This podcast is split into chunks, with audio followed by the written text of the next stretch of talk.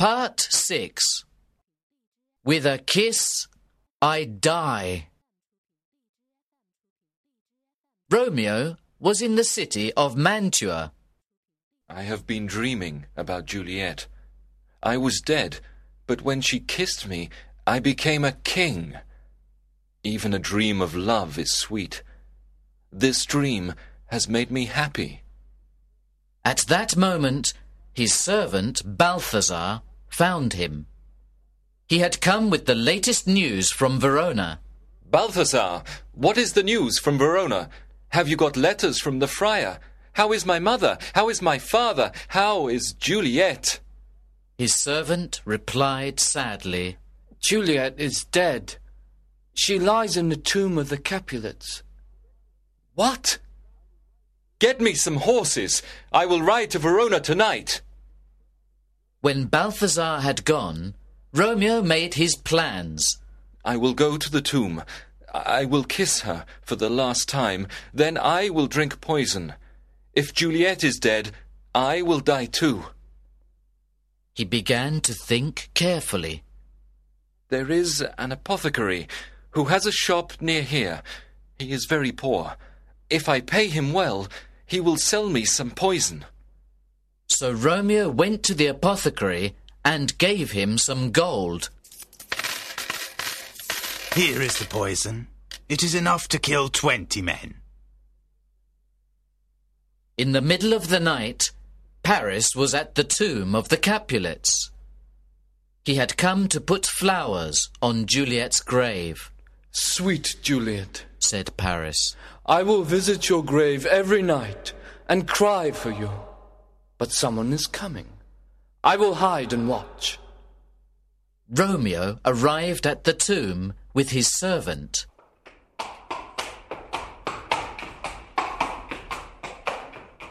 Give this letter to my father tomorrow morning, Balthasar. Now go away. Don't try to stop me. I am stronger than tigers or the roaring sea. Romeo used a strong metal bar to open the tomb. Paris was watching. This is Romeo, who murdered Juliet's cousin. He has come here to damage the tomb. I will arrest him. Paris called to Romeo. You are a Montague, the one who killed Tybalt. You must die. I do not know you. said Romeo. Go away if you want to live. Do not fight with me. I am desperate. I arrest you, murderer. said Paris. They began to fight. Romeo fought like a madman. He was stronger than Paris and killed him, uh, Put my body with Juliet. cried Paris as he died. Romeo knelt down to look at his face. It is Paris. Balthazar told me that he wanted to marry Juliet. We are both unlucky. But where is Juliet? I must look at her beauty for the last time. Romeo went inside the tomb. He saw Juliet lying there and thought that she was dead. Oh, my love, my wife, death has kissed you. But you are still beautiful. Death is jealous. He keeps you here as his lover. I will also stay here. But let me hold you in my arms. I love you. Romeo held Juliet. He took a cup of poison out of his pocket and raised it to his lips. Outside, someone was calling him. Romeo! Romeo! He kissed Juliet. With a kiss, I die. Meanwhile, Friar John had come to Friar Lawrence's cell. Have you given my letter to Romeo, Friar John? No, Friar Lawrence. I did not reach Mantua. There was a plague in one of the villages on the road, and the soldiers did not let me pass. What? This is bad news. If Juliet wakes when Romeo is not there, she will be afraid. I must go to her. Friar Lawrence hurried to the tomb. He met Balthazar. I can see a light in the tomb. Who is looking among the skulls and the worms? It is my master, Romeo. How long has he been there? Half an hour. I was sleeping, but I dreamt there was a fight between my master and another man. I must go to him. Romeo! Romeo! But when the friar went inside the tomb, Romeo had already drunk the poison. He was dead.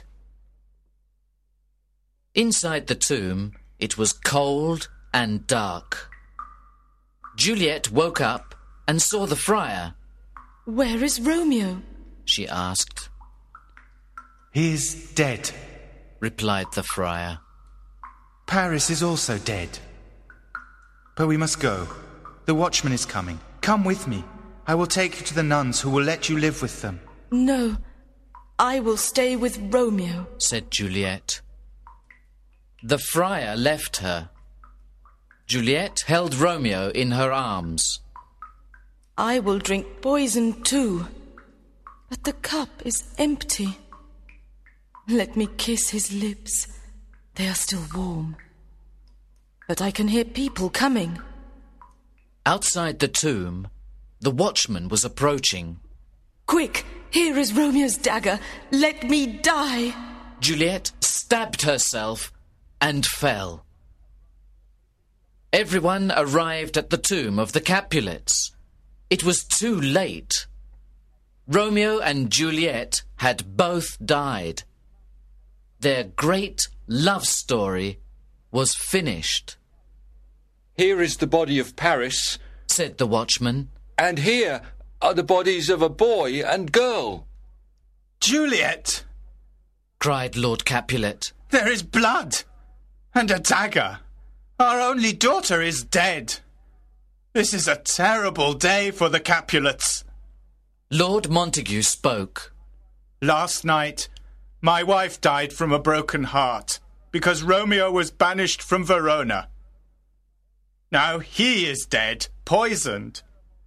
This is a terrible day for the Montagues. I can explain everything, said the friar. It is all a mistake, a terrible mistake. They loved each other. The nurse and I helped them to get married secretly. Now they are dead.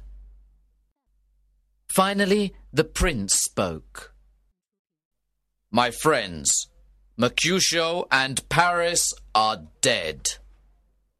Tybalt is dead. Romeo and Juliet are dead. This is a terrible day for Verona. Lord Montague and Lord Capulet, shake hands. Your families must be friends. Love will change the world.